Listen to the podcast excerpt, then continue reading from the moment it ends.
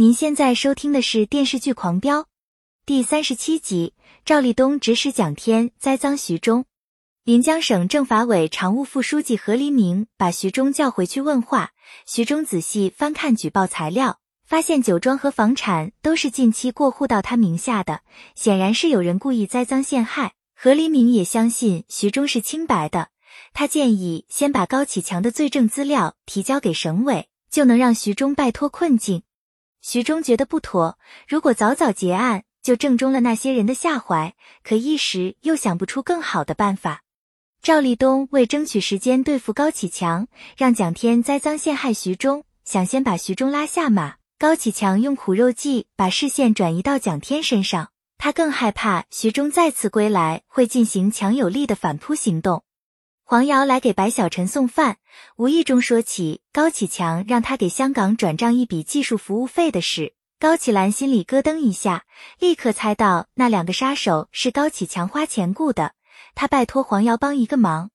高启兰和白小晨突然不辞而别，高启强派唐小虎带人四处寻找，结果都一无所获。高启强从黄瑶口中得知高启兰向他打听那笔技术服务费的事。他打电话求安心帮忙寻找高启兰和白小晨。蒋天听说此事，派过山峰去寻找高启兰和白小晨。高启强派人绑架了蒋天的妻子和孩子，给蒋天一个小时的时间去准备，然后去市政府门口自杀，否则就杀了他的老婆和孩子。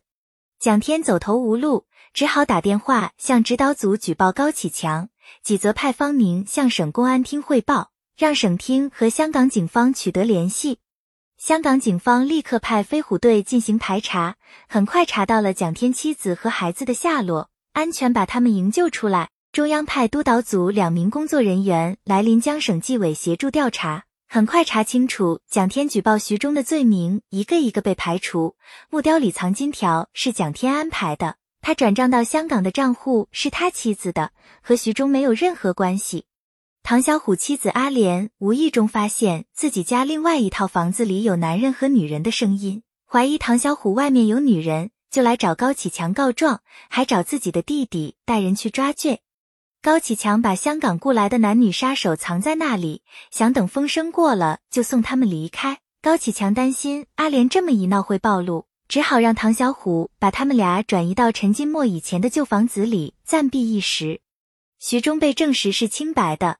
他迫不及待想回京海继续查案，和黎明保举徐忠去指导组，想让他留下来汇报一下前一阶段的战果。何黎明想在退休前升任正书记，徐忠对升官发财不感兴趣，何黎明也只好作罢，提醒他以大局为重，千万不要节外生枝。唐小虎把那对杀手转移到陈金墨的旧房子里，没想到高启兰和白小晨藏在里面。白小晨认出那两个人是袭击他和高启强的人，冲出去要找他们报仇。唐小虎拼命阻拦，连连解释这是高启强精心安排的。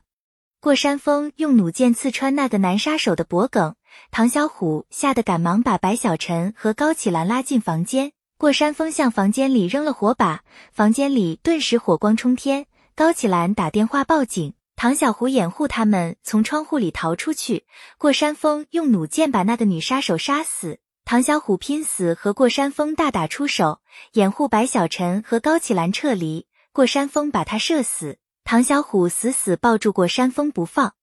警察很快赶到，把高启兰和白小晨救下来。过山峰趁机偷偷溜走。安心劝白小晨说出事实真相，白小晨拒不回答。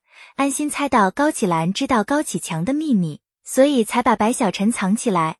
安心苦口婆心劝说白小晨说实话，不要总是活在危险之中。高启强急匆匆赶来，不容分说机会，就把安心赶走。徐忠回到指导组，几则和同事们热烈欢迎他回归。高启兰把黄瑶叫到海边，逼他说出高启强所做的事。高启强及时赶到，他把黄瑶支开。想和高启兰好好谈一谈。本系列音频由喜马拉雅小法师奇米整理制作，感谢您的收听。音频在多音字、英语以及专业术语方面可能会有不准确的情况，如您发现错误，欢迎指正。更多电视剧、电影详解音频，敬请订阅关注。